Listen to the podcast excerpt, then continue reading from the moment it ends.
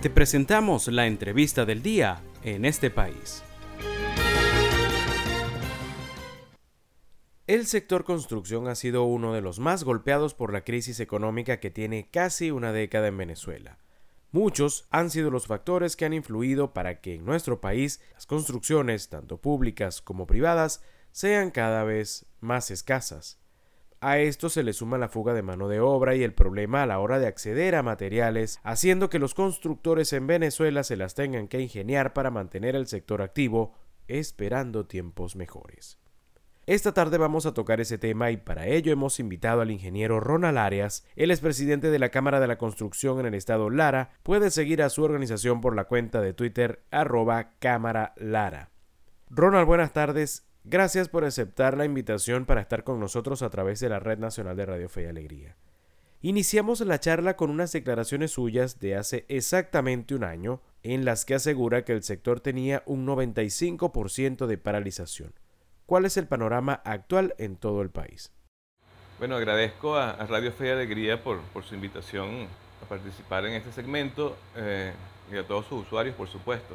En cuanto a la pregunta sobre, digamos, los niveles de, paralización del sector con respecto al año pasado, pienso que, bueno, en este primer semestre del 2022, eh, los niveles de paralización en, en, todo el país en general pudiéramos estar hablando sobre todavía el 90%. Sin embargo, vemos algunas inversiones puntuales que está haciendo el Estado en, el sector petrolero, en la recuperación de algunas, de algunas plantas, en el caso de las refinerías de Cardón, Amuay, eh, en el Palito, que, por lo menos han, han comenzado a, activarse y, lo vemos un poco en la normalización en el suministro de combustibles, aunque estas últimas semanas siempre digamos que se pende un hilo, ¿no? Por las condiciones en que estas están vemos problemas nuevamente de, suministro de, gasolina como de diésel. Aspiramos o, se tienen ciertas expectativas favorables en cuanto a la posible flexibilización que se está hablando de PDVSA en cuanto a sanciones. Eso pudiera generar, digamos, eh, mayores ingresos a nivel de divisas por la producción, venta de petróleo. Definitivamente incidiría positivamente pues, en, inversiones en, infraestructura que, que tan tanto se necesita, pues estamos viendo el estado de, la vialidad, de, los centros educativos, de, nuestros hospitales, que requieren urgentemente eh, una inversión necesaria para, su mantenimiento.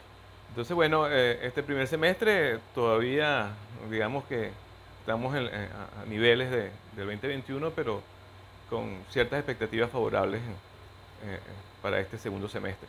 Necesario, digamos, recuperar la actividad de construcción por, por todas las bondades que, que, este sector genera en, en cuanto a la, a la, generación de empleo, valga la, la redundancia, y, y, la movilización de, toda la actividad económica por todo lo que, digamos, envuelve el sector construcción en cuanto a empleos indirectos, eh, venta de insumos, plantas de agregados, eh, transportistas y todas estas, digamos, efectos secundarios que, que su reactivación genera.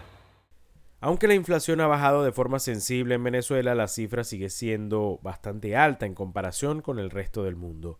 ¿Cómo afecta la inflación en el sector de la construcción y su incidencia en la adquisición de materiales?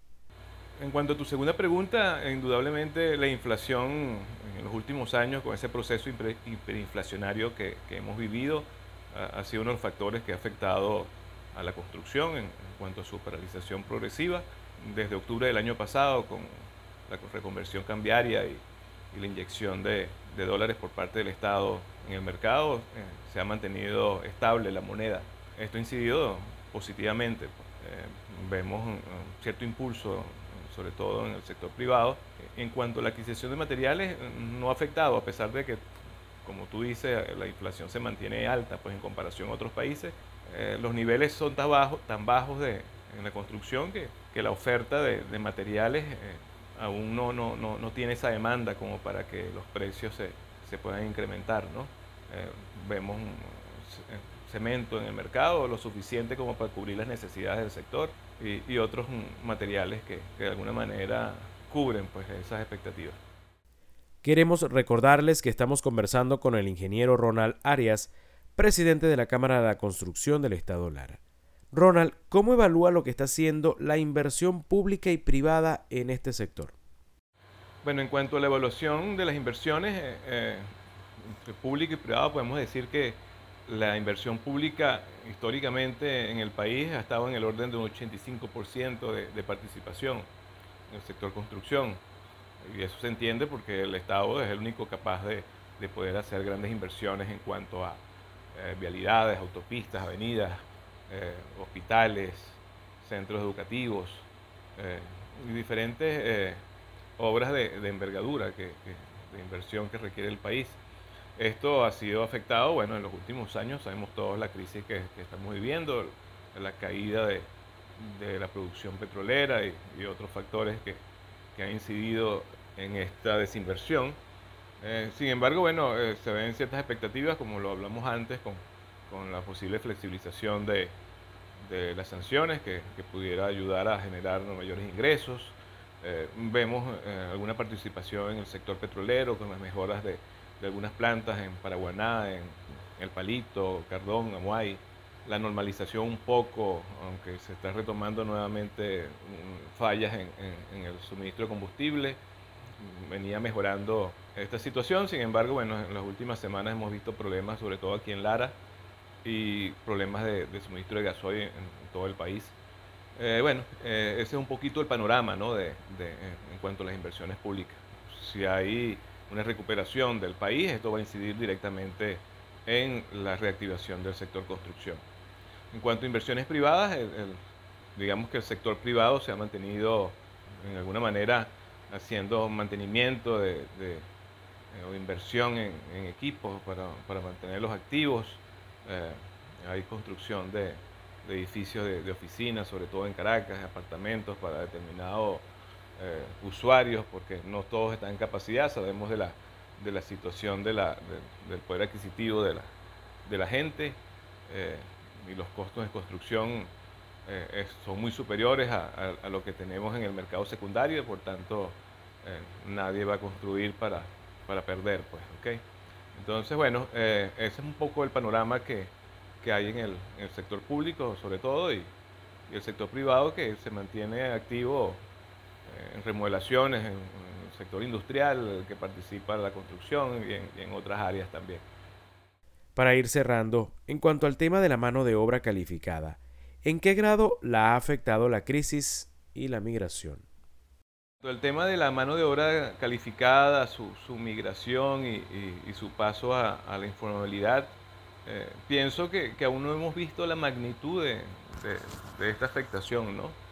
si consideramos que, la paralización del sector, una vez se comience una reactivación, eh, vamos a, sufrir estas consecuencias, ¿no? Eh, la falta de, operadores de maquinarias que, han decidido marcharse, mano de obra calificada como, como maestros de obra, albañiles, carpinteros, cabilleros, digamos que de alguna manera están resolviendo sus vidas en, otros países o, han pasado a ser parte de, de ese sector informal como, como ¿no?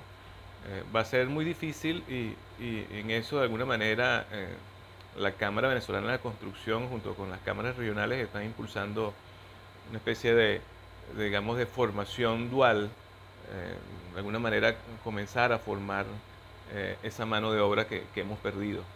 Lamentablemente eh, el INSE no, está cumpliendo sus funciones y, y de alguna manera tenemos que reinventarnos y, y, y volver a formar en la medida de, nuestras capacidades y, de cómo se vaya, digamos, reactivando el sector, comenzar a formar gente, eh, no solo eh, a veces mano de obra directa, sino también personal un poco más calificado como topógrafos, eh, laboratoristas, eh, que digamos que han abandonado esta actividad. Sin embargo, bueno, siempre optimistas y, y, y sabemos de, la capacidad de los venezolanos para, para salir adelante y, y la capacidad de, de aprender pues, y, de formarnos.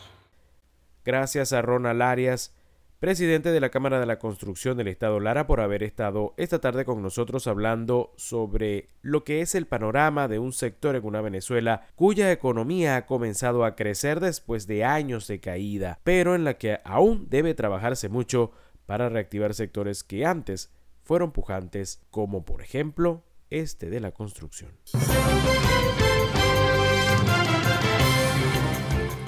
Esto fue la entrevista del día en este país.